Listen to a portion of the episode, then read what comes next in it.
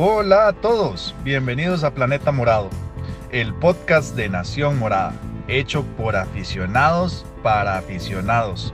En este podcast hablamos sobre la realidad actual del Deportivo Saprissa y su historia. Además, conoceremos más de exjugadores y personajes del mundo deportivo. Buenos días, tardes o noches a todos los que nos están viendo o escuchando este, en este nuevo episodio de nuestro podcast Planeta Morado, que es de, de Nación Morada. Y bueno, para el día de hoy tenemos un, un tema muy, muy interesante, muy interesante, ¿verdad? Que que es, yo lo he tenido, ¿verdad? Yo lo he tenido siempre muy, muy, muy presente en deportes americanos, sobre todo, ¿verdad? En temas como el béisbol, el fútbol americano, el mismo baloncesto, y que también se trae mucho ahora lo que es el fútbol.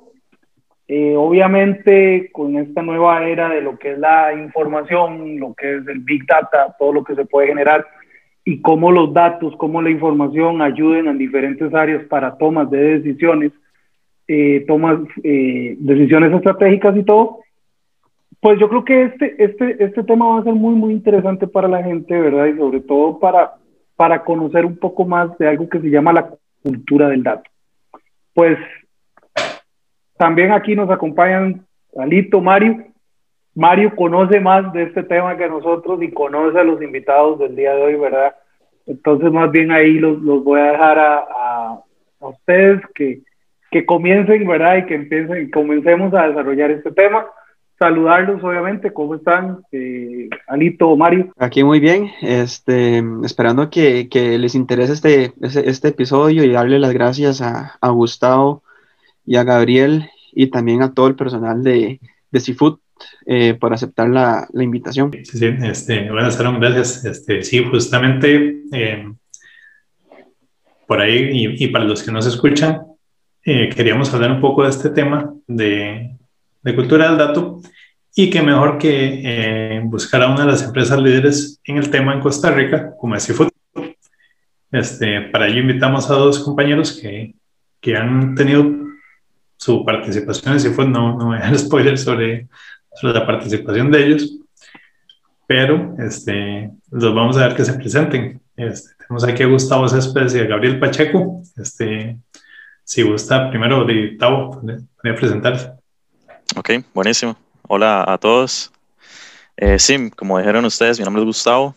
Eh, soy estadístico de profesión y gracias a Seafood pude combinar lo que era mi, lo que hago día a día, que es la estadística, con con una de mis pasiones, que es el fútbol.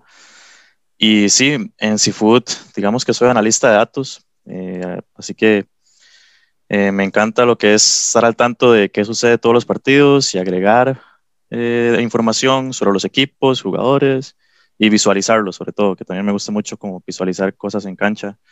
y qué, qué se puede rescatar de los datos y qué se puede interpretar a partir de ellos. Así que sí, muy contento de participar del podcast y poder charlar sobre, sobre eso. Así que mucho gusto a todos. Hola Mario, Aarón, Alonso y a Gustavo y a todos los que nos están escuchando. Eh, bueno, mi nombre es Gabriel Pacheco, yo trabajo en la parte de comunicación y mercadeo de, de Seafood. Me uní hace ya un ratito a, a, la empresa, tengo más o menos cinco años de trabajar para Seafood.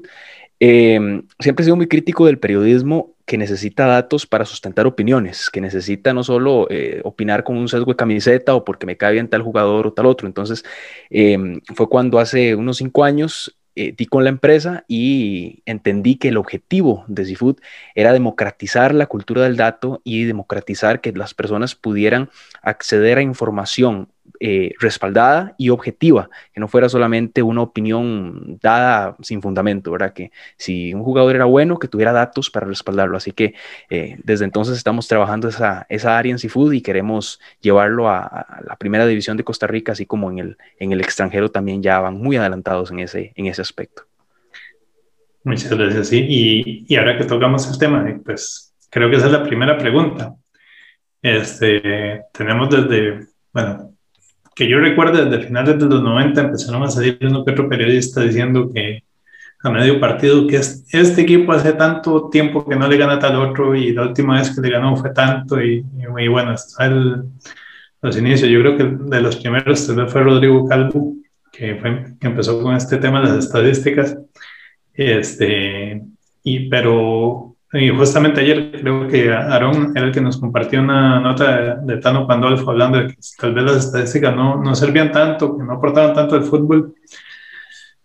Entonces yo creo que, que la primera pregunta tiene que ser, ¿qué es la cultura del dato y por qué las estadísticas eh, son tan diferentes a lo que conocemos hasta ahora? ¿En qué, en qué le pueden aportar al fútbol?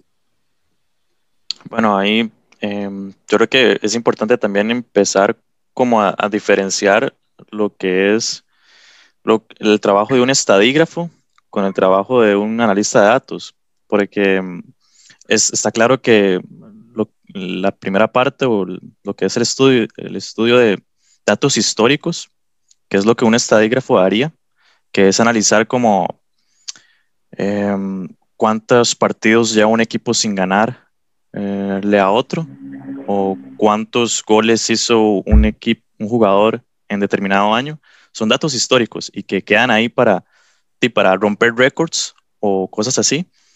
Pero creo que em, en otros deportes ya se ha como avanzado a un análisis de lo que sucede dentro del campo. Y esto me refiero a los eventos, que son goles, son pases, son remates, cualquier tipo de evento que usted pueda medir de los jugadores dentro de la cancha, toda esa información se recolecta. Y ahí es donde yo creo que se puede sacar mucho provecho y es donde podemos llegar a la cultura del dato, que ya es sacar provecho de toda esa información, que existen empresas que la recolectan y que la ofrecen, entonces se puede sustentar la toma de decisiones de un director técnico. Por, por ejemplo, decir en qué parte del campo mi equipo realiza más remates o en qué parte del campo mi equipo permite más pases de un jugador. Todo ese tipo de cosas ya se están midiendo y se puede analizar y aportar como un insumo más eh, cuando se toman decisiones. Entonces, creo que por ahí va el asunto y, ser capaces de diferenciar eso, esas dos perspectivas. Sí, lo que dice, lo que dice Tao es, está muy bien. Eh, nosotros no somos eh, estadísticos de historia, nosotros analizamos datos. El fútbol, a diferencia de deportes como el béisbol, por ejemplo, en el béisbol los datos, uno lee una ficha de un partido y puede saber quién ganó, cómo se jugó, eh, quién corrió a primera, quién corrió a segunda, solo con ver los datos. Ya uno entiende cómo se desarrolló ese partido. En el fútbol eso no pasa. En el fútbol un equipo puede tener 80% de posesión, rematar 20 veces a marco y el partido quedó uno a uno, como pasó con el eh, Barcelona-Cádiz hace unos días.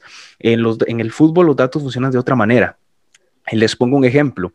Eh, los datos bien analizados permiten determinar cargas de entrenamiento, por ejemplo, y determinar cuándo un jugador está a punto de lesionarse. Entonces esto le permite al entrenador eh, dosificar la carga o rotar al equipo. Eh, les pongo un ejemplo, la temporada pasada en España, el Getafe disminuyó un 70% las lesiones gracias a la utilización de datos eh, en entrenamiento. Los datos le aportaban las cargas físicas de los jugadores y lograron disminuir 70% las lesiones.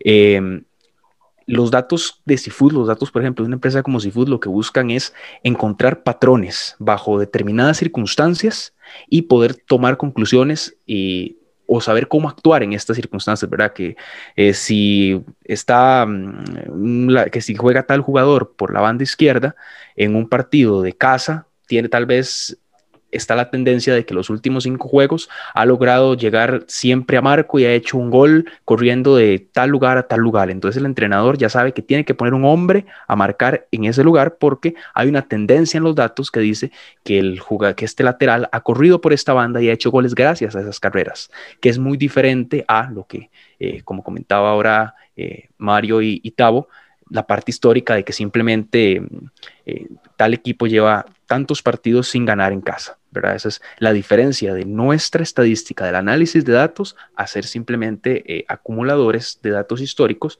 y eh, tener datos de, historia simplemente. qué, qué, interesante eso que, que, que hablan Manotado y Gabriel, porque como, como tal vez yo decía ahora al principio del, del podcast, yo bueno, al menos a mí, a mí me gusta mucho el béisbol. Entonces en el béisbol siempre se maneja esa estadística y el averaje de tal bateador y que si tiene un cuarto averaje es un buen bateador o, o no ha tenido una buena temporada todo eso. Pero ¿cómo, Entonces, y creo que los norteamericanos en sus deportes, digamos, incluso el mismo fútbol americano, tienen como esa cultura hecha, tal vez de lado nosotros no, y esto que, que, hablaban ellos, pero ¿cómo, cómo nace esa data o, de qué momento nace eso de, de, de, esas mediciones, no hablemos de béisbol, pero cómo aplicar ya ese tipo de, de información que genera un futbolista, en qué momento nace, en qué momento, si ustedes lo saben, se empieza a ver eso, obviamente, digamos, de, de, esas tendencias de que tal, eh, tal jugador va a correr más en determinado cancha o hay que ponerle una marca a tal jugador porque normalmente ese equipo va a atacar al final por ese lado. Cuestiones así, ¿desde cuándo se empieza a manejar más esa tendencia, verdad? Porque puede ser ignorancia en este caso mía. Yo, yo eso siempre lo hice mucho, en, como te decía, en deportes americanos, pero en el fútbol Creo que es algo más nuevo. ¿Desde cuándo, más o menos, ustedes saben que se empezó a hacer ese tipo de, de mediciones y generar todo ese tipo de datos en, en, lo que es fútbol? Yo diría que en, el momento, yo diría que sí, como estoy de acuerdo con lo que Aaron dice, que en el fútbol eh, como deporte empieza un poco más tarde con respecto al básquetbol o béisbol y así. Y creo que es en Europa donde se empieza a trabajar más y tal vez Tal vez algo importante o un hecho importante es el, el hecho de poder almacenar datos en estructuras o en una infraestructura más sólida y que se pueda organizar todos esos datos eh, de forma que se pueda analizar. Entonces, una vez sucede esto y los, los clubes en Europa se dan cuenta de que eh, se está aplicando en otros deportes, entonces lo quieren llevar a, al fútbol también. Y creo que la MLS también, o el fútbol en Estados Unidos también son capaces de reconocer eso en otros deportes. Y ahora, eh, otro hecho importante es que empiezan a surgir empresas proveedoras de datos para fútbol. Em, y aquí hay varios ejemplos, por ejemplo, Opta, es una muy reconocida. disculpa ahí que te interrumpa porque esa era esa pregunta que te quería hacer cómo se toman los datos. O sea, no, yo no me imagino que sienten un carajo en la gradería y ahora sí, apunte cuántos pases hace el número 8 y trate de calcular, o sea, cómo, cómo es la fuente de datos que, claro. tiene. Ok, eh, voy a continuar con, las, con los proveedores y le cuento cómo lo hacen. Opta es uno de ellos. Después está StatsPerform, que me, creo que ahora han surgido como una alianza entre estos dos. También está Instat, em, reconocida también en el área por ahí, también está Scout, pero me parece que Scout está más enfocado al análisis de video. Pero ya, ya le nombré cuatro empresas, ¿verdad? Eh, proveedoras de este tipo de datos. Y lo que, lo, que tengo, lo que yo sé sobre Opta y la forma que, recolectan esta información es que sí, o sea, tienen a una persona que se dedica a esto, a ver partidos y a registrar datos. Entonces, por ponerle un ejemplo, eh, un partido de Costa Rica, el, el Saprissa Heredia, que se jugó el pasado domingo. Hay tres personas que ven el partido al mismo tiempo. Una persona solamente ve a los jugadores del Saprissa, la otra persona solamente ve a los jugadores de Heredia y hay una persona que supervisa la información que recolecta las otras dos. Entonces, la persona que, eh, que mira a los jugadores de Saprissa mira quién hace los pases, en dónde los hacen, con qué pierna los hace, Em, o esto con los pases, con las faltas, con las entradas a otros jugadores, remates, saques de banda, todo, ese evento que ocurre en el fútbol y que se puede distinguir, eh, la persona lo recolecta y lo hace con una computadora. Mientras ve el partido, tiene teclado y con ciertos códigos, por ejemplo, asignarle un 1 a un pase, el 2 a un tiro. Entonces es como jugar un videojuego y ya hay códigos hay códigos previamente asignados a cada evento que al final se registran, se combina con el del otro equipo y esa tercera persona pues hace como el, la comparación y la, consistencia. Eh, ya a gran escala y en Europa que casas de apuestas se alimentan de ese tipo de información y hay demasiado dinero en juego, eh, ya, hay una, ya hay un nivel de o revisión de inconsistencias más profundo, o sea, hay gente, más gente involucrada pero sí, o sea, se trata de esto, de que hay personas viendo el partido y lo registran con mucha velocidad. por eso se entrenan, entrenan para eso. Y hay un periodo de aclimatación y eh, asimilar lo que es el, registro de estos datos. Pero sí, eso se hace a nivel europeo, eh, ya es súper común y, y, también a nivel de Costa Rica. Hay una empresa que, Instat, que es una empresa que provee datos para, nivel, para el fútbol costarricense y todo aquel partido que se transmite por televisión en Costa Rica, Instat recolecta su información. Y ahora...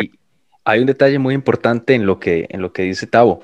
Eh, las empresas recolectan datos, pero lo que hacen es que le dan a usted un paquete completo con un montón de números. Incluso por partido pueden llegar a ser hasta 20 mil, 25 mil, entre 10 mil y 20 mil datos que recolectan por partido.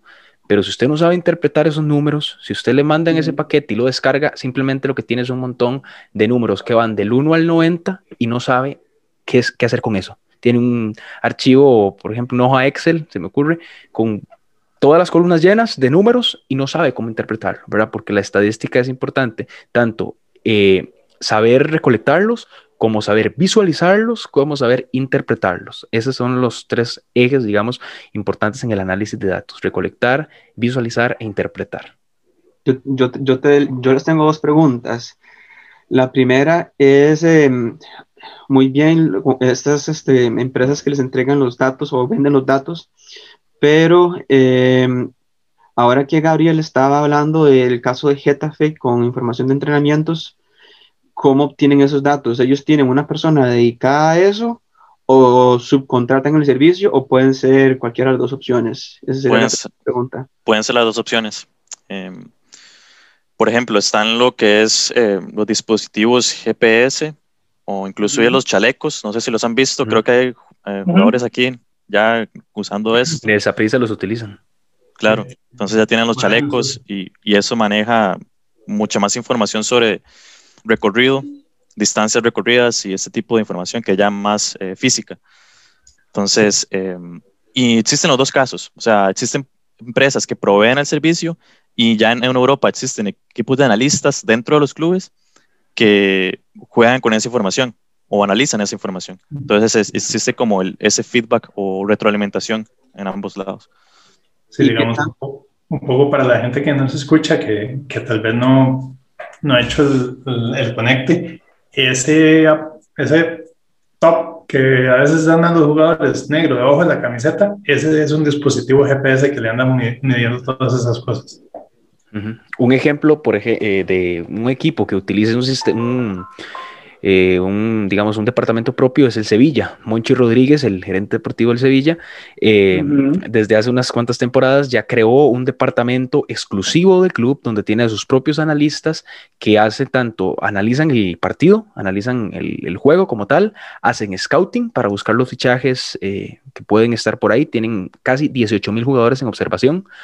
Eh, a ver cuál puede servir para el Sevilla y también realizan el análisis de los entrenamientos y de las tácticas que utilizan dentro de los entrenamientos para poder eh, preparar los juegos y los partidos y analizar al rival también. eso, eso, eso era una, perdón, Alito, eso era una pregunta que, que, que yo te iba a hacer y que mencionaste ahorita del Sevilla.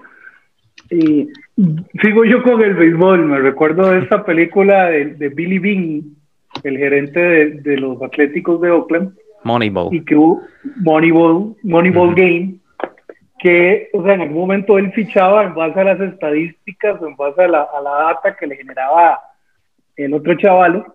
Entonces, es decir, a tal punto puede llegar este tipo de información que perfectamente se puede decantar por un jugador o por otro, o te puede predecir, tal vez es decir, como decir, eh, quiero un perfil de jugador o perfil de jugadores así, y en base a la estadística eh, fulanito, menganito y sutanito son los que se, se, se, amoldan a, este tipo de, perfil que queremos.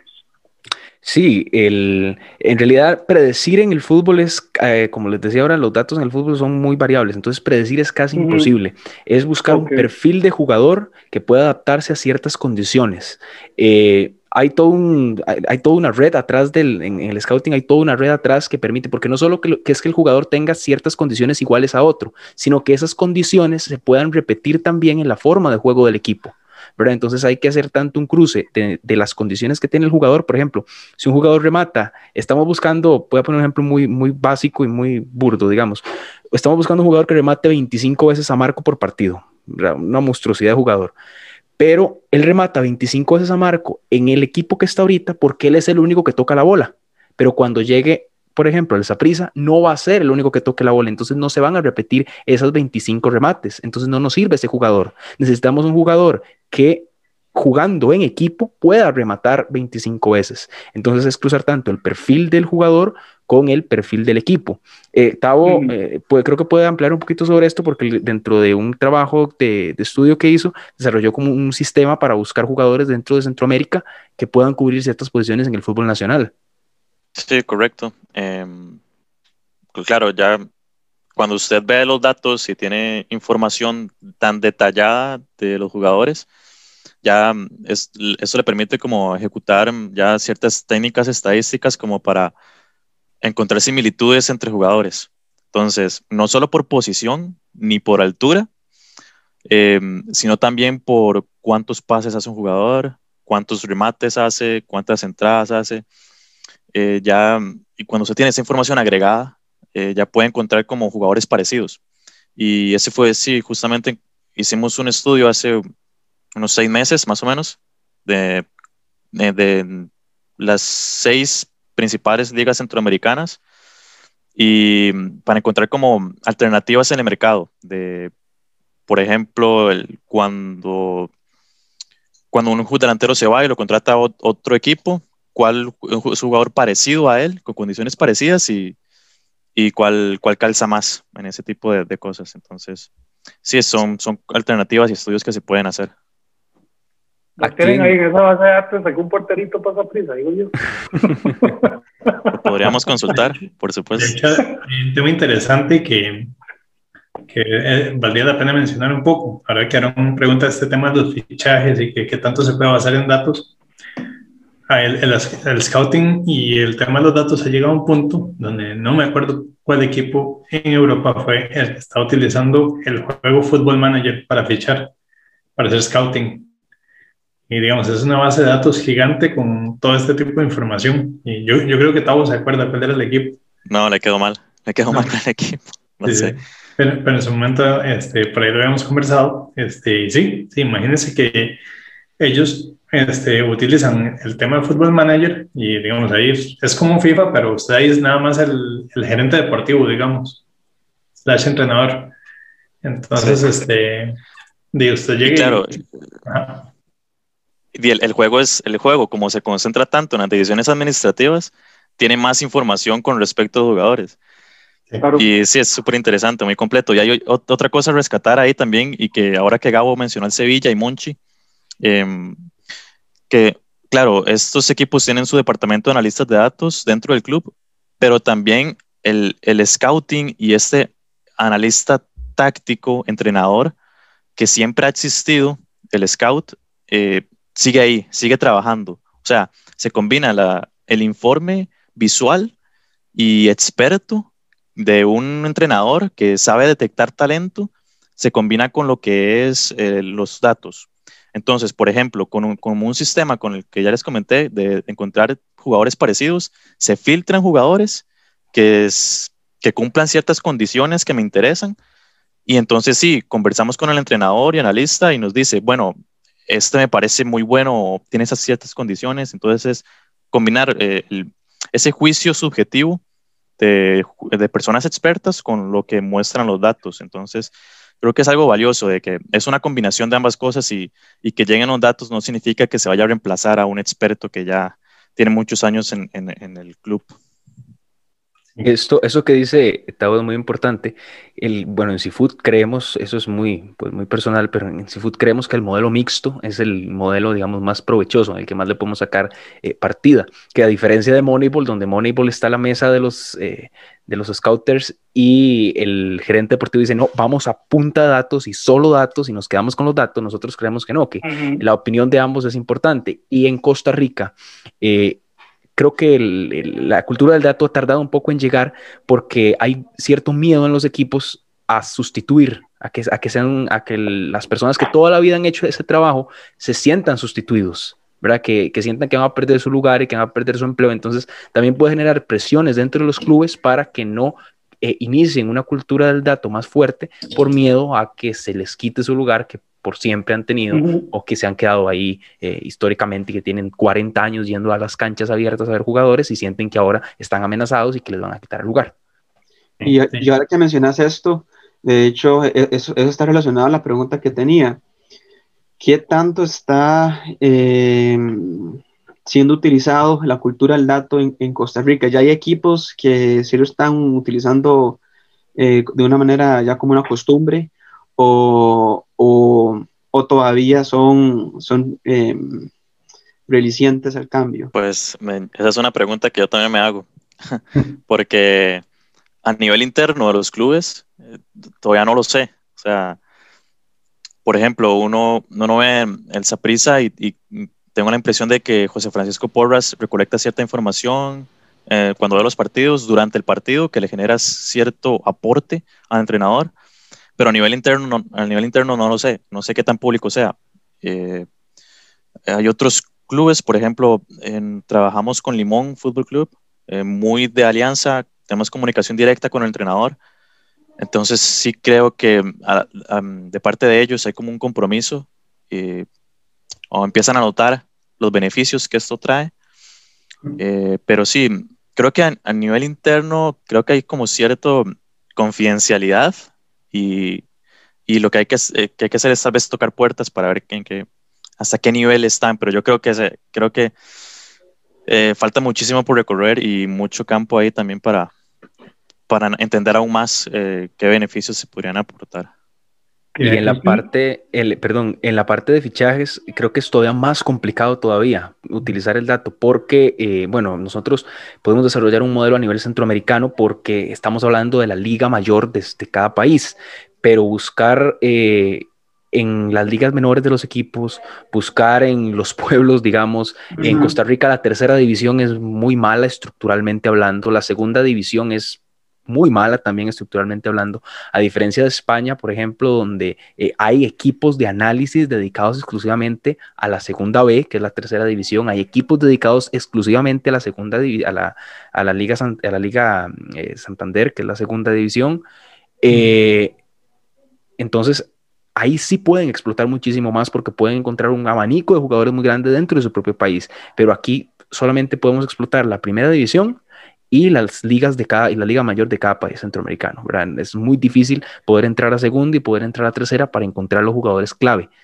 Ahí tiene que estar la inversión en Costa Rica para eh, que la cultura del dato funcione a todo su esplendor y podamos ver los frutos eh, tanto en la primera división como en la selección nacional, para encontrar los talentos para la selección nacional. Y a nivel de prensa, perdón Mario, a nivel de prensa, ¿qué también ¿qué tanta cultura del dato hay? Porque, o sea, si hay una estadística de historial y que eh, tantos partidos de no ganarle un equipo al otro, o que un equipo tiene tantos partidos de no perder afuera o no perder en casa, cuestiones así, pero hasta ahí no se llega, o sea, no se llega más. Entonces, muchas veces, y eso era un tema que, que conversábamos eh, ayer, creo que era, en donde a veces se le tira un jugador, se le tira un jugador, se le tira un jugador y dice que, que comete mucha falta, que pierde mucha que pierde mucho, que hace muy malas entregas, o que esto que el otro, pero tal vez no existe un análisis de llegar y decir, tal vez lo que pasa es de que nos vamos por el calor de un partido o por lo que dicen unos periodistas también, como ustedes decían temprano, eh, decían hace, hace, hace un momento, que porque me cae muy bien o porque es de mi equipo esto el otro.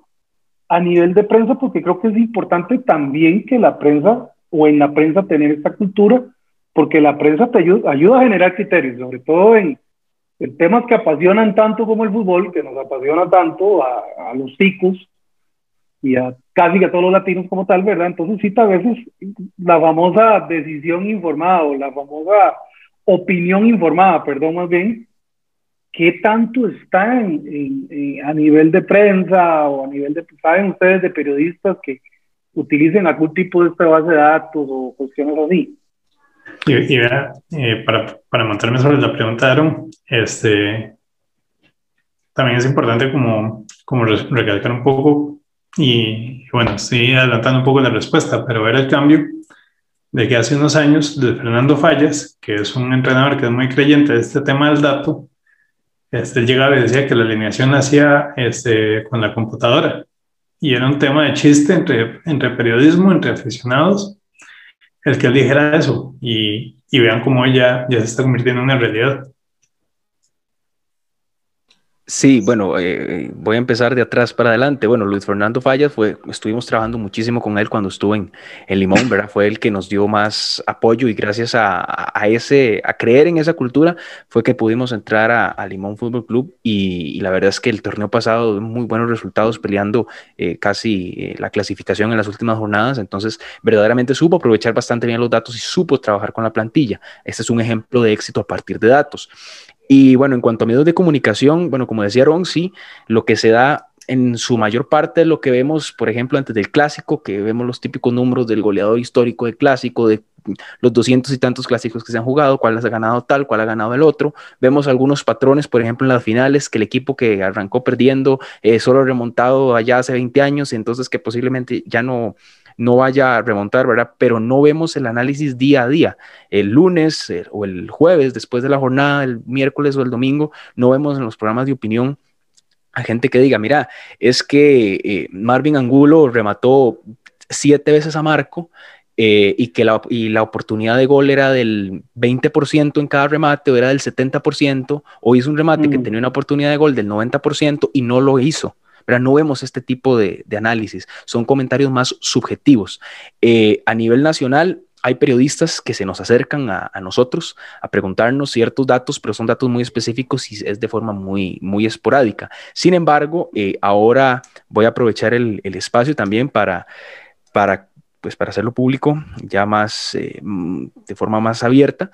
el medio hoy en el deporte de, de Mario Segura, del licenciado Mario Segura, dentro de su reestructuración, quiere un proyecto basado en datos, quiere un periodismo objetivo. Entonces, eh, para todas las personas que les gusta este, este tipo de periodismo que se sustente con datos, que no sea simplemente opinión, que no sea sesgado, eh, Seafood y, hoy en el deporte ahora están unidos para lograr un periodismo que pueda generar una crítica constructiva, una crítica que ayude al desarrollo de los equipos y que los entrenadores eh, se sienten a escuchar un programa, se sienten a leer un sitio web porque saben que ahí no se les está criticando solo porque este periodista es liguista, porque este periodista es apricista, sino porque tiene datos duros y esos mismos datos le van a ayudar a poder eh, mejorar a su equipo. En Costa Rica es el primer medio que tiene esta intención entonces es un medio que de verdad quiere hacer un periodismo de una forma diferente. En el extranjero sí es mucho más común, ¿verdad? Vemos programas, por ejemplo, en España, periodistas que tienen sus propios o que se capacitan en análisis de datos para poder desarrollar sus propios análisis dentro de los partidos. Por ejemplo, Julio Maldonado es, es uno, Rubén Martín de la cadena COPE es otro que, que siempre genera análisis de datos, ¿verdad?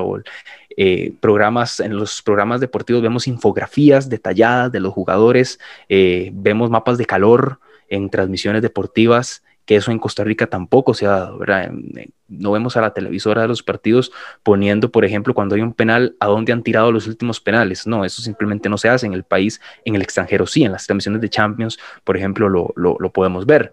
Todos estos detalles permiten un análisis más profundo del, del partido y permite un análisis más profundo de los jugadores y también los motiva a ellos y les dice en qué están fallando claramente, ¿verdad? Que el medio no simplemente se convierta en un lugar donde el lunes yo no voy a escuchar los programas deportivos porque falló un penal y todo el mundo va a espotricar contra mí, sino que el jugador diga, bueno, voy a escuchar el programa porque sé que este medio usa datos y me va a decir que los últimos cinco penales que he tirado a tal velocidad los he fallado. Entonces voy a cambiar la velocidad de tiro para lograr ver si puedo anotarlo, ¿verdad?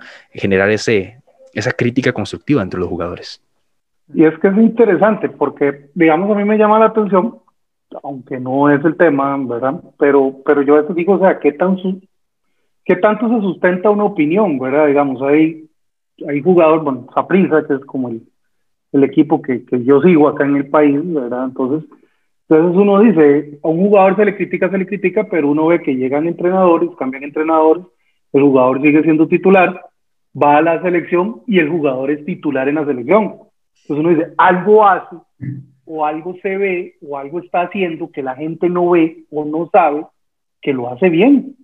y que en algún momento tanto el entrenador, en su poca estadística que tenga, bueno, en este caso Zaprisa, que Paul recoge mucha estadística y todo, esa información permite para que ese jugador sea titular, que sería buenísimo, sería muy bueno que los medios de comunicación llegaran y dijeran, sí, está bien, el jugador esto, lo otro, pero ese jugador tiene un porcentaje de recuperación de balón en el centro de la cancha del más del 80% y un porcentaje de entregas buenas eh, por el lado derecho, por el lado izquierdo del tanto por ciento, entonces eso le permite que después de esa recuperación el porcentaje de goles que mete el equipo es un tanto por ciento. O sea, que son, son, son, que puede para mucha gente es aburrido, pero realmente son opiniones muy importantes, muy interesantes, antes de crucificar a un jugador o crucificar a un equipo, ¿verdad? Sí, sí, también que justamente el, propio jugador en estos días en redes sociales está hablando de eso, de que, de que si la gente lo va a juzgar, que sea con criterio. Este, sí, no, no, vamos a decir nombres, pero un saludo a don David Guzmán. No, no, no, yo, yo lo defiendo, o sea, yo, yo soy uno de los que lo defiendo porque a mí me llama la atención, digamos, el caso de David Guzmán, que, bueno, ha hecho su carrera en Zaprisa, ha sido titular en Zaprisa, a pesar de los cambios de entrenadores que han habido y todo, llega a la selección, es titular en la selección, y cuando estuvo en Estados Unidos, si más no recuerdo, fue titular mucho tiempo, y creo que fue en el, en el Timbers donde Timbers, y después en el Columbus Crew. Y después en Columbus, entonces es decir, hay algo que el jugador hace o que cumple que no se ve y muchas veces la prensa lo crucifica o la prensa lo empieza a hablar por un criterio porque hizo una falta desafortunada pero no hay un criterio tan informado que al final ese criterio llega a la, también llegue a la afición, ¿verdad? Sí, sí, digamos, eso, que, eso que les decía er, era justamente en esa dirección si el jugador dice que me, si me van a juzgar, que sea con criterio, es porque hay algo que él sabe y que la gente no está viendo, entiendes en números. Correcto. Algo que mencionaba, de hecho, un, periodista eh, que nos mandó un, amigo en el chat, en un chat, em, el famoso Gatano Pandolfo, que dijo algo que me llamó muchísima la atención y, me parece importante mencionar acá. Eh, él puso en la República el fútbol es un juego sencillo y simple. Eh, es una lástima que por la moderna idea de meter estadísticas a la belleza de su desarrollo natural, el periodismo deportivo joven lo esté llenando de números que no conducen a nada. Aquí creo que hay, hay dos formas de interpretarlo. Bueno, eh, me parece que está criticando la idea de las estadísticas, que sí, tal vez son números que el periodismo los está usando mal porque no, no toman en cuenta los datos que mencionaba Gustavo o Gabriel, eh, sino toman en cuenta como las faltas, eh, cuántos clásicos han perdido, cuántos clásicos han ganado, ese tipo de números que realmente no sirven para, para nada. Eh, pero me parece una idea un poco errónea en el sentido que sí, efectivamente, hay ciertos jugadores que ya tienen la naturaleza innata de ser, de, de que van a ser un excelente jugador, pero eso debe ir acompañado con números, porque nada gano con, con, con ser el mejor jugador del mundo si, si no hago gol, si soy un delantero, si no hago goles, este, nada más hago asistencias eh, y, y, no gano títulos o, o así. Entonces digamos que, que hay que, que, las dos cosas van, con la, van de la mano. Sí, y por ejemplo, estoy de, acuerdo en parte en que eh, estos, este tipo de, datos históricos son antecedentes, al fin y al cabo, y ya para el siguiente partido, pues no aportan nada. Simplemente es algo psicológico ahí, que, un jugador esté pensando en que los últimos clásicos no he podido ganar o no he podido hacer goles. Eso tal vez sí le impacte psicológicamente, pero en su juego eh, no sirve prácticamente de nada. Y, y por ejemplo, este ejemplo de, de, un goleador o de un delantero que no haga goles, pues tal vez coopere en el, en el estilo de juego del equipo con otras acciones. Puede ser que sea capaz de retener mejor el balón, puede ser de que eh, tenga mejor precisión en los pases y de que se tenga una alianza con un compañero que sea muy evidente o que le abra espacios a sus compañeros, un estilo Oliver Giroud en, en la campeona del mundo Francia.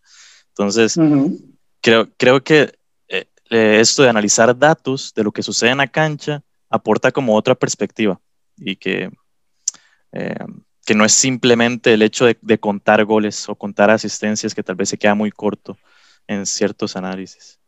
No, pues es que realmente es una herramienta pues riquísima para toma de decisiones, ¿verdad? Para toma de decisiones estratégicas. O sea, un administrador de empresas, un gerente, un gerente de eventos, agarra, lo pongo así, o sea, agarra datos de estos, agarra estadísticas y en base a eso toman sus decisiones, hacen sus proyecciones. Imagino yo como un entrenador de fútbol o como un gerente deportivo, teniendo toda esta data, teniendo toda esta información, lo que me ayudaría para tomar decisiones en pos de, de ir bien en el negocio, que en este caso sería el equipo, ¿verdad? O sea, yo creo que, que son herramientas que sobre todo los para entrenadores, gerentes deportivos, preparadores físicos, son herramientas que, bueno, que de, de, de mucha, mucha de mucha riqueza, la verdad. Sí, y también para agregar lo que dice Aarón, eh, me, parece que, que, que, que, no es absoluta la herramienta, digamos, que no es la, la, única información que se tiene que tomar en cuenta, pero sí es una herramienta sumamente útil que, que, ayuda a tomar decisiones. Yo eh, estoy en parte de acuerdo, en parte de desacuerdo con, con don Gaetano porque hay muchos periodistas que utilizan los datos, pero no los contextualizan. El dato hay que contextualizarlo. Les voy a poner un ejemplo. ¿Quién es el goleador de esa prisa? Es Ariel Rodríguez, cuatro goles, pero no es el que más remata a Marco. El que más remata es Marvin Angulo, ocho remates a Marco. Entonces, aquí podríamos sacar mil y un historias y inferir mil y un cosas, ¿verdad? Eh, podemos decir un montón de cosas de Angulo que no hace goles y es el que más remata pero tenemos que contextualizar el dato. ¿Desde dónde remata? ¿Cuál es la probabilidad de que cada remate entre a portería? ¿A quién le remata? ¿Es al mejor portero del campeonato? ¿Está rematando desde un costado del área, que son remates casi imposibles que entren? ¿Está rematando desde dentro del área? ¿Está rematando desde afuera? Todos estos detalles, todos esos factores hay que tomarlos en cuenta para poder, eh, para poder dar un criterio con datos. El dato hay, una parte muy importante eh, que es el, periodista tiene que saber de estadística y tiene que saber comunicar un dato, porque pueden haber un montón de tendencias que no sirvan para nada y que no digan nada, y que si yo me las pongo a decir en un programa, puedo estar, eh, simplemente las voy a decir para, eh, perdón la expresión, pero para jugar de importante, ¿verdad? Y que sé mucho y que soy un gran periodista que estudia al rival, pero no estoy diciendo nada, no estoy aportando nada a la discusión. Entonces el periodista tiene que saber cómo aplicar ese dato a un contexto determinado y saber que si Marvin Angulo remató ocho veces, tiene que decir, bueno, es que de esas ocho veces, la probabilidad de que entre esos goles, la probabilidad de que entre los goles por la distancia desde la que los hace y el ángulo desde que los hace es del 18%. Entonces sí, con razón es que no. Pero si ya yo vengo y tengo ocho remates, de los cuales cinco, la probabilidad de entrar o el XG de entrar es de 0.9, ya yo voy a decir, bueno, es que aquí hay un problema grave de definición del jugador, porque hay la probabilidad es de un 90% y no los está haciendo. Pero entonces cada detalle de estos es los que hay que tomar en cuenta a la hora de comunicar con datos. El dato siempre hay que contextualizarlo y saber a qué circunstancias se refiere. Ah, sí, eso que dice Gabo es bastante interesante porque eh, ahí como que se une lo que dice Tano con la parte de los datos y se abrazan porque ese tipo de gol que usted llega y dice así, no, qué golazo, ese remate de lejos que, que entró al ángulo y el portero se lanzó, pero nunca le llegó. Usualmente, este, ese tipo de gol, usted simplemente lo ve en tele y lo ve y dice, ah, bueno, un buen ejemplo fue el que, el que hizo este, Sinclair el domingo. Sinclair el domingo. Sí, este, hace un tiempo nos, nos, pasó y por ahí nos habían compartido un gol que ha hecho eh, Gabriel Leiva de Pérez Celedón. No me acuerdo contra qué equipo. Fue un gol de larguísima distancia y fue un golazo. Una cosa que usted simplemente por apreciación, por cosas subjetivas, usted dice que golazo. Pero cuando se traduce a datos, se vio que la expectativa, o sea, el, el expected goal era de 0.02. O sea, ese remate había solo 2% de probabilidad de que entrara. Entonces ahí es donde se abraza. una cosa con la otra. Es que usted dice, qué golazo, y efectivamente la estadística lo confirma, era casi imposible que entrara ese gol y entró. Sí, por ejemplo, les voy a, ahorita estaba revisándolo aquí en la base de nosotros y les voy a contextualizar el dato de Angulo. De estos ocho remates que ha hecho Angulo, solo dos han sido al borde del área, no ha hecho ninguno dentro del área y seis han sido en el segundo cuarto de cancha. Es decir, está larguísimo de la portería. Llegan a marco, pero está muy largo como para poder juzgar al jugador y decir, sí, es que no tiene efectividad. O sea, aquí hay virtud del jugador de que está llegando el balón al marco, pero eh, aún así la distancia no lo favorece.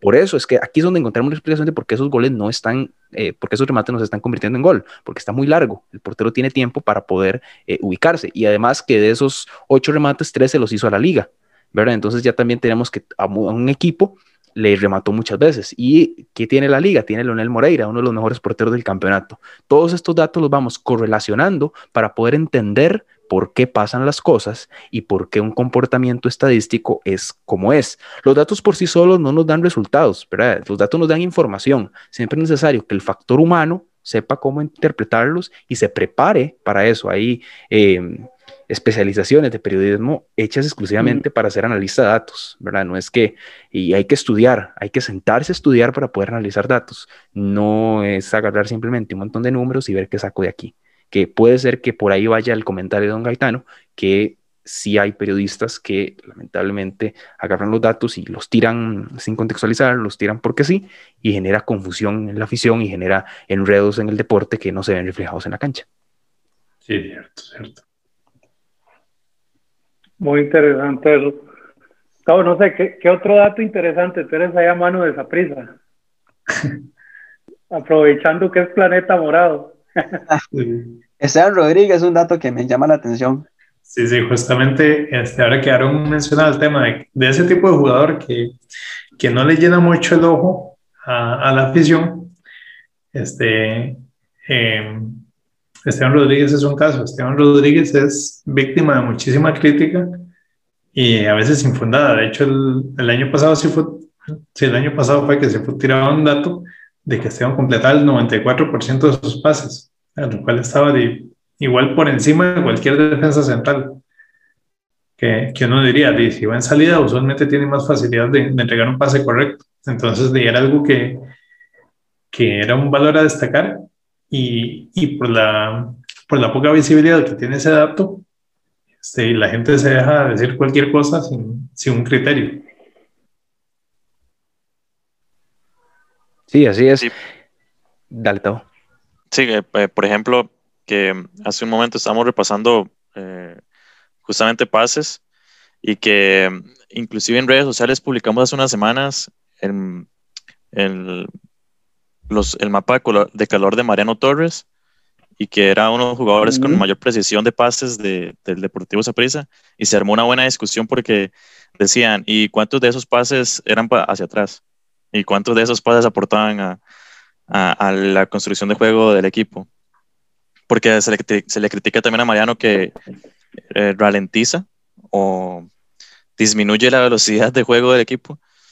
Eh, inclusive ahora también, también está viendo como los jugadores con más, cantidad de pases y, por ahí está eh, Jordi Evans, que entonces es el, es el tercer jugador con más pases del equipo. Entonces también demuestra el estilo de juego del equipo. Eh, por cuál de las dos bandas sale más jugando. Y, y, sí, son datos que aportan también a la discusión y, a entender cómo es el estilo de, de un entrenador. Bueno, eh, para los que nos están escuchando, no sé si, si funcione muy bien, pero si me permiten, les puedo compartir un toquecito de la pantalla para que observen, por ejemplo, cómo es una red de pases y cómo podemos interpretar información a partir de lo que una red de pases arroja.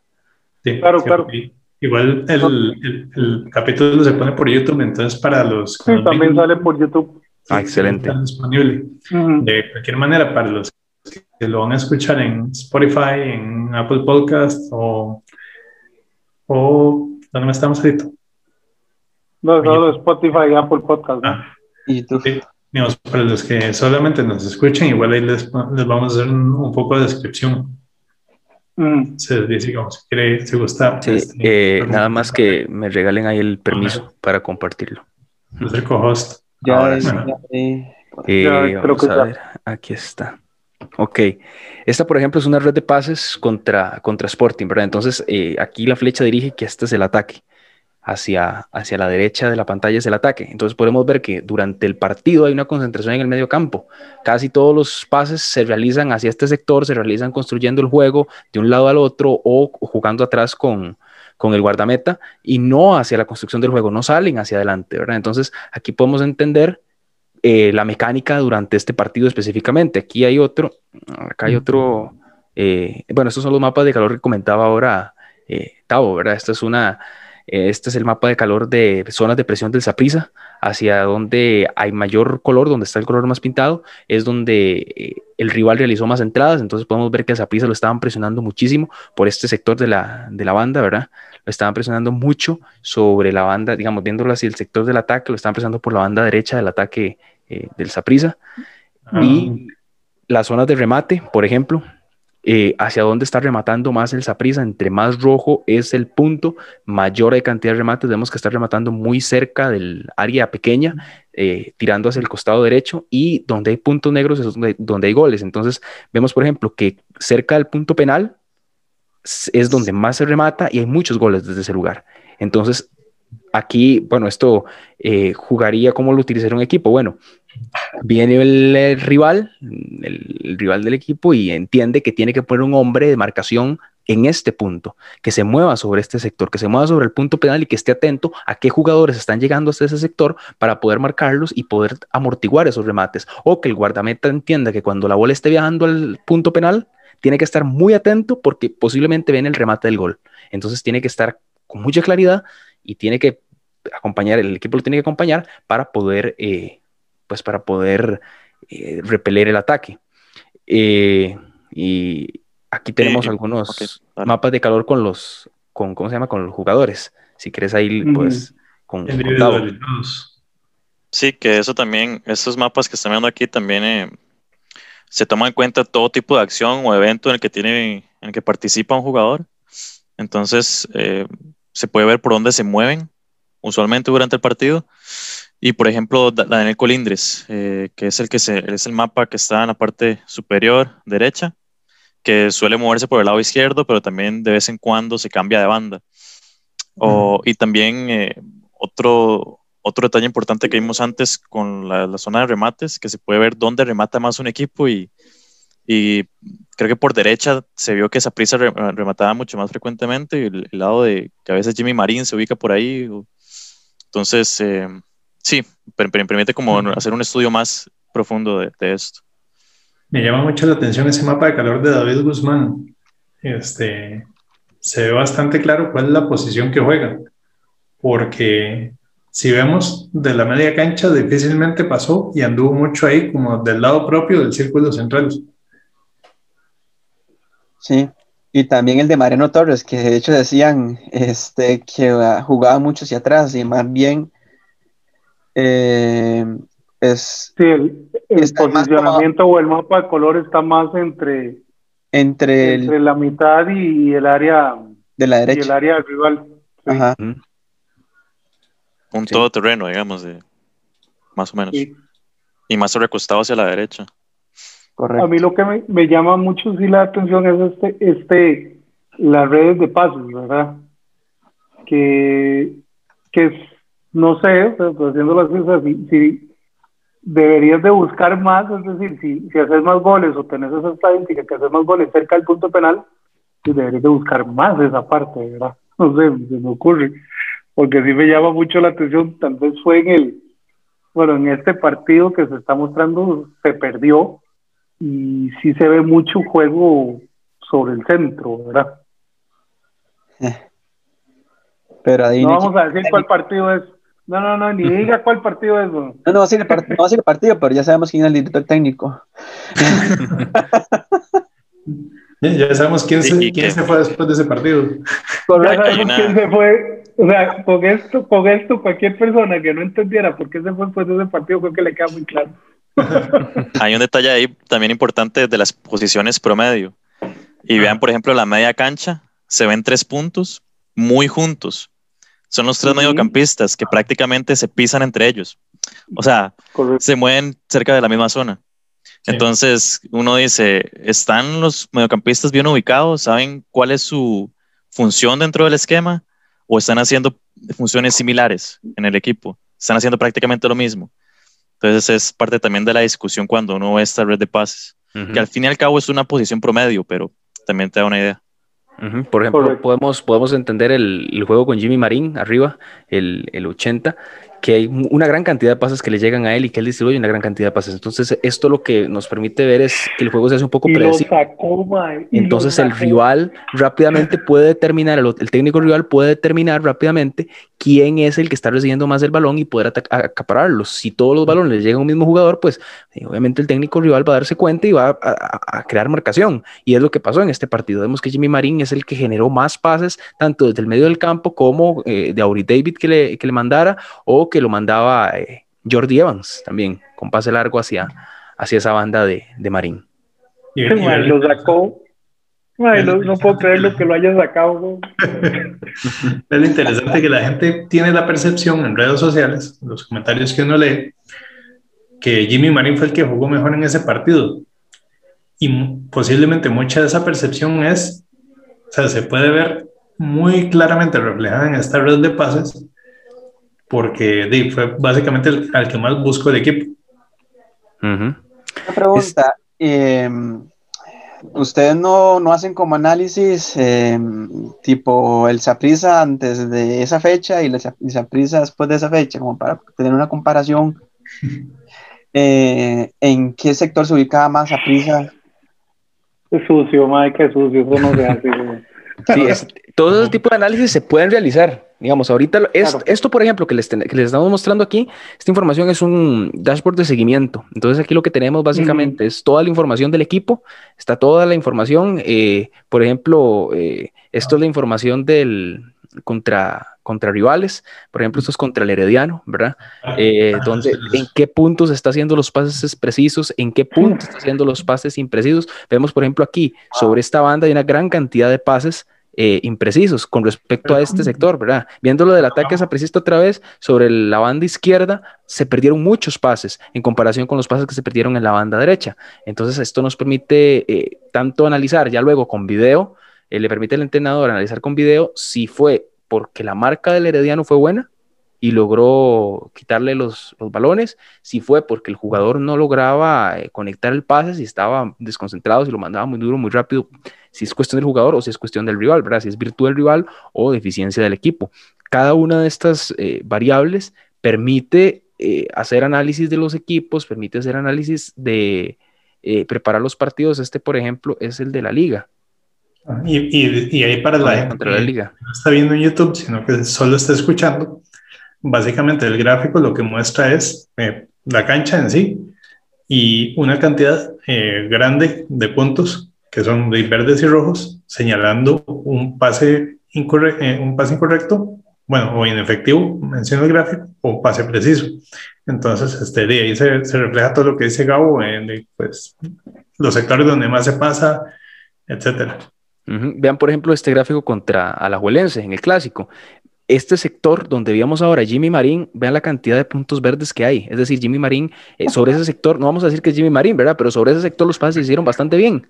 Hay mucha concentración de pases y se hicieron bastante bien. Y los pases en rojo, los pases inefectivos, tampoco difieren mucho de los que está sobre el sector eh, derecho. También nos permite ver que durante ese partido se hicieron muchísimos, muchísimos pases en zona de creación en comparación con los que se hicieron en zona de finalización, ¿verdad? Apenas se hicieron 74 pases en zona de finalización contra los 340 que se hicieron en zona de creación. Es decir, otra vez vamos a la red de pases, se jugó al centro.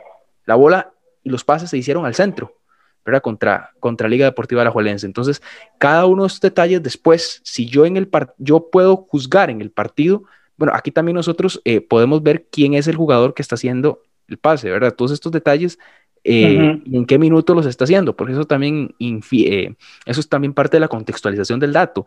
No es lo mismo los pases hechos eh, al minuto 20 que los hechos al minuto 95 cuando usted lo que quiere es que pite el árbitro. Ya usted está cansado y ya lo que quiere es ver la hora. ¿verdad? Todos estos detalles van influyendo dentro del, del análisis. Entonces, agarrar este mapa perdón, agarrar este mapa eh, después del partido y sentarse a ver algunos patrones, ya sacamos al menos una conclusión para el programa deportivo del, eh, del, día siguiente, del lunes en la, en la mañana, ya podemos tener un criterio para juzgar a un jugador y decir, bueno, hey, es que, cierto, eh, podemos decir, no sé, vamos a, a, ver que estamos, estamos en un programa de opinión, digamos, y yo vengo y digo, eh, Marvin, eh, perdón, Jimmy Marín es que tocó mucho la bola, pero de ahí no hizo ningún gol, no, no hizo ningún gol, pero y, y, lo sacaron, seguro lo sacaron porque de ahí eh, no, no estaba haciendo un buen partido, pero los gráficos nos reflejan que en su zona y, y, fue el que fue en su zona se hicieron pases efectivos y dentro de la red de pases podemos ver que fue el que más recibió el balón, ¿verdad? Entonces, aquí uh -huh. ya tenemos un criterio para decir que aquí no fue problema del jugador, sino evaluar también si fue cuestión del entrenador que lo sacó o si lo sacó porque estaba recibiendo muchas faltas. Entonces ya nos vamos hacia otro gráfico para poder ver si de verdad estaba recibiendo muchas faltas.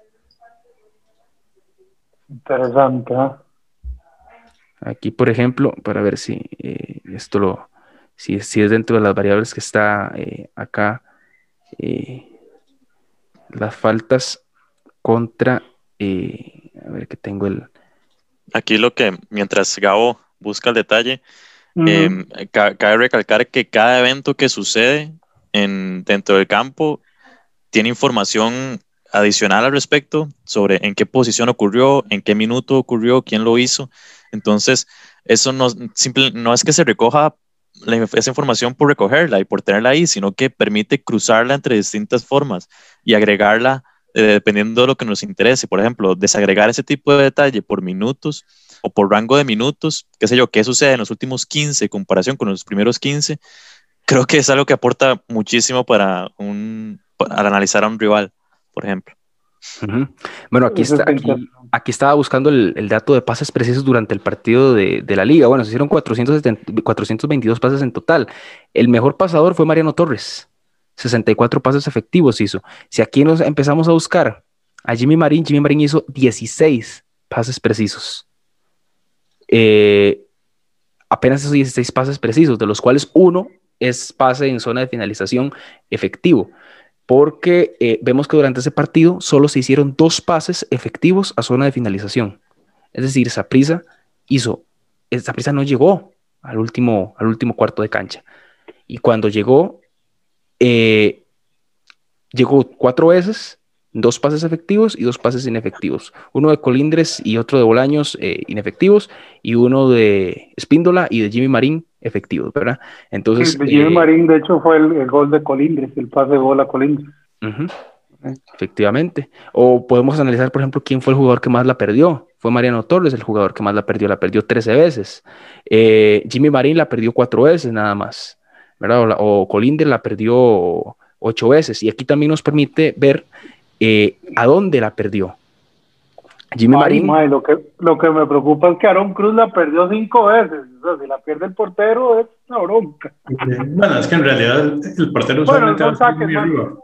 Sí, este es saque de arriba. Uh -huh. Estos son saques de sí. arriba. Por ejemplo, vemos acá que hay dos, hay tres puntos que están en la banda. Es decir, que eh, Aaron sacó o Aaron rechazó la bola y los balones se fueron al, al saque de, de, de banda.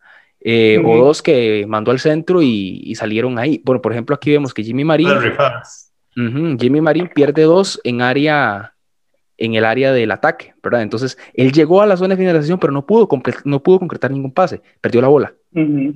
eh, y perdió dos en campo propio. Entonces, tampoco fue que las perdió cuando iba saliendo al ataque. Estas, cada una de estas acciones, o vemos a dónde las perdió Mariano Torres, que fue el jugador que más la perdió. Mariano Torres apenas perdió una en campo propio, casi todas las perdió en campo rival. ¿verdad? Entonces puede ser que no sean pérdidas tan peligrosas para el equipo, pero si estamos viendo un jugador que pierde muchas veces el balón cerca de su propia área, aquí ya hay un problema eh, que hay que tratar y que el entrenador tiene que tratar inmediatamente eh, en el partido y si no en el siguiente en el siguiente entrenamiento.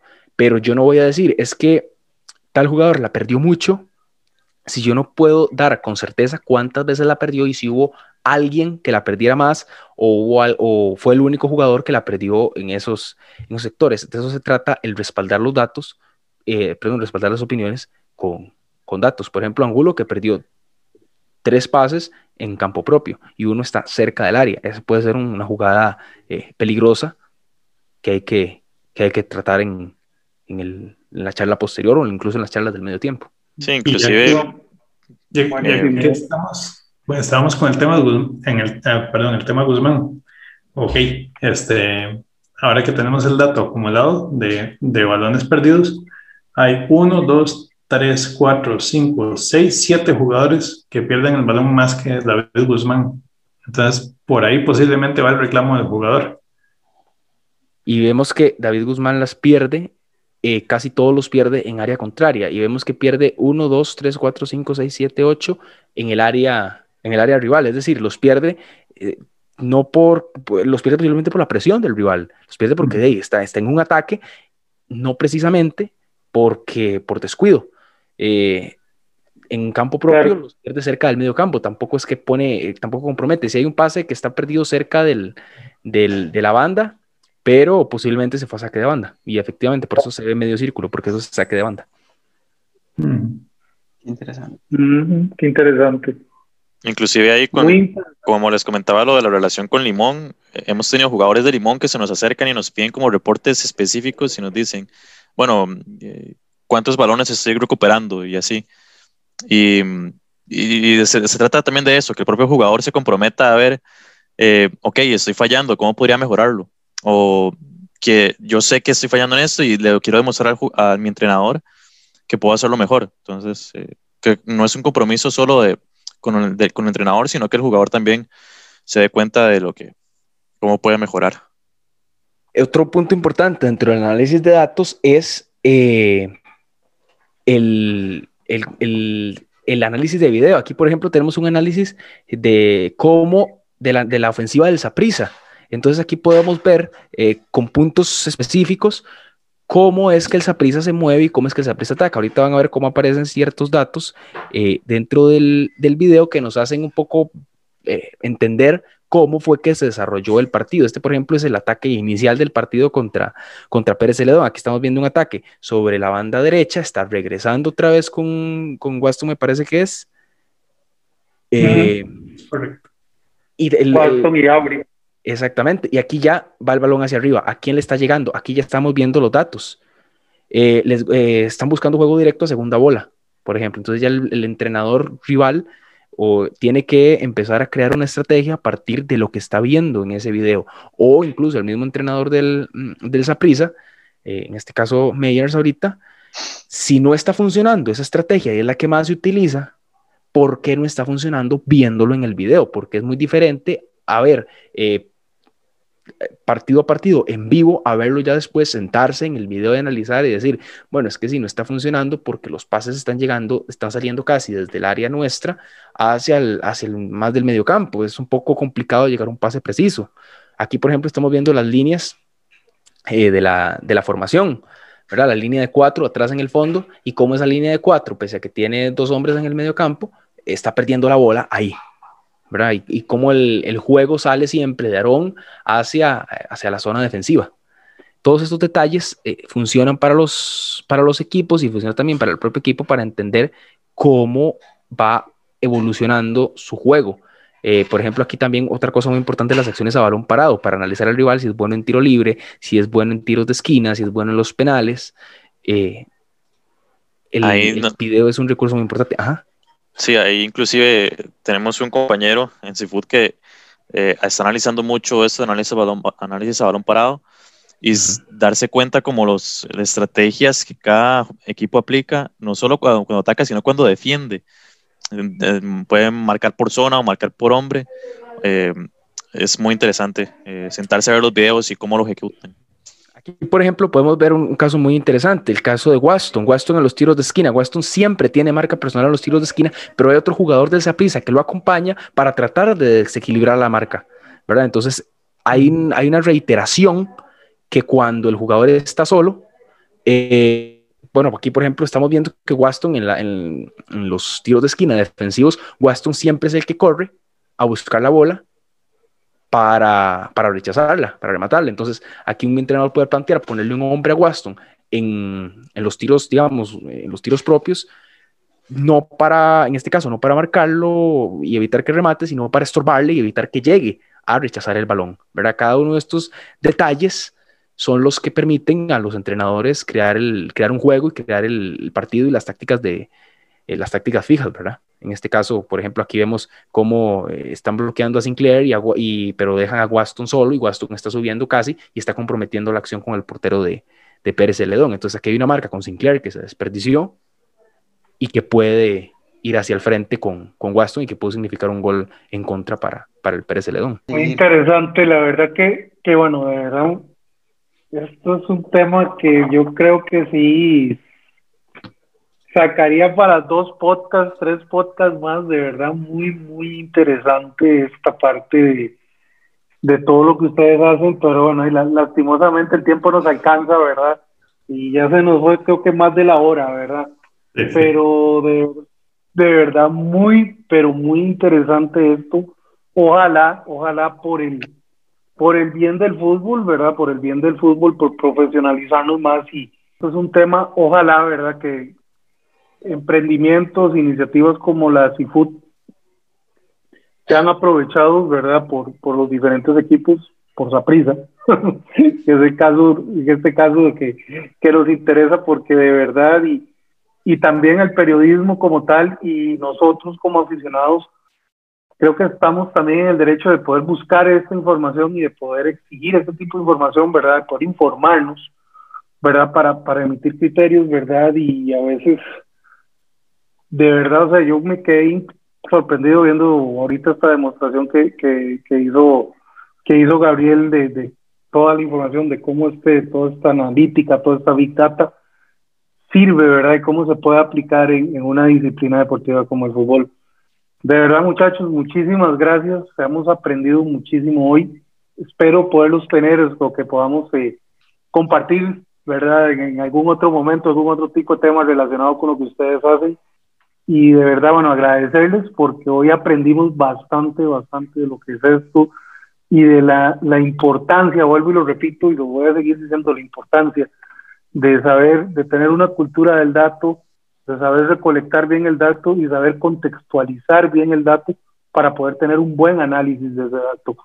Definitivamente es algo muy, muy importante y pues de verdad muchachos, muchísimas gracias. Mario, Alito, algo que ustedes quieran decir.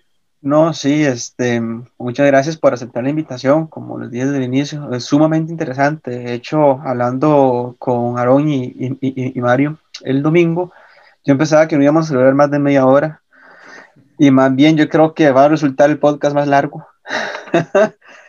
Fácil. Este es un tema sumamente interesante y ojalá más bien em, sirva em, este podcast para, para generar, principalmente en esa prisa, esa cultura del dato. Ojalá alguien de esa prisa lo, lo vea eh, y, este, y sepa la importancia que tienen los datos este, para tomar decisiones no solo para, para, el equipo, sino también para los jugadores y también para, el, para analizar el rival. Invitarlos nada más ahí para que, que nos puedan seguir en redes sociales, como SeafoodCR en Twitter y en, y en, Instagram también, que ahí constantemente estamos publicando visualizaciones y totalmente abiertos los comentarios para la discusión y la idea es esa, que eh, que el aficionado aquí en, en, Costa Rica pues sea capaz también de formar su criterio y de, también discutir a partir de datos que se vuelve muy interesante. Así que en Twitter y en Instagram como SeafoodCR. Y, y, y Gabriel, este, también recalcarle al público que nos escuche, que nos ve, este, que Seafood es un emprendimiento nacional, es una pyme. Este, bueno, fue iniciada por para algunas personas. Bueno, en este caso, un saludo a Alejandro Rodríguez, a, Alex Benes, a, a Graving también. Graving. Sí, este, y muchísimas gracias a ellos que fueron los que, los que iniciaron esto, este, a todos los que han pasado por ahí, todos los que hemos pasado por ahí. Y, y este, y de verdad, de nuevo, muchas gracias a, a Tavo y a Gabriel por sacar el rato para, para compartir este podcast y por toda la parte que nos hicieron. Y, y ojalá este, podemos tener por aquí en, otra ocasión. A ustedes, no, de verdad que a nombre de, toda la empresa, muchísimas gracias por esta oportunidad, por este espacio para compartir la importancia de la cultura del dato. Esperamos eh, con todo gusto volver a, estar por acá cuando, nos, cuando así lo deseen y nos inviten. A los equipos que se animen a la cultura del dato no vamos a sustituir entrenadores, no vamos a sustituir gerentes, no vamos a sustituir personas, vamos a complementarlos. A los medios también que se animen a utilizar el dato, la opinión está bien, pero la opinión hay que respaldarla y que estudien cómo utilizar los datos, y que estudien, el, estudien hacer periodismo de datos, ¿verdad? Que no es tan, tan sencillo. Y nada, que no sé, como dijo Tavo, que nos sigan en redes sociales y muchísimas gracias por este, por este espacio. Bueno, no, las gracias a ustedes y bueno, a todos los que nos escuchan y, nos ven, ¿verdad? Agradecerles. Esperamos que, hayan aprendido como hemos aprendido nosotros hoy, ¿verdad? Y que, que empecemos a ver también el fútbol de, otro tipo de manera, ¿verdad? Y, y empecemos a, a saber también cómo, cómo, cómo, así, cómo, cómo, cómo las nuevas tecnologías, ¿verdad? Y las nuevas tendencias se pueden aplicar a un deporte como el fútbol. Agradecerles, bueno, el, que nos hayan escuchado, nos hayan visto y los esperamos en el próximo episodio de nuestro podcast de Planeta Morado y esperen, esperen muchísimas más sorpresas. Muchísimas gracias. Chao. Luego.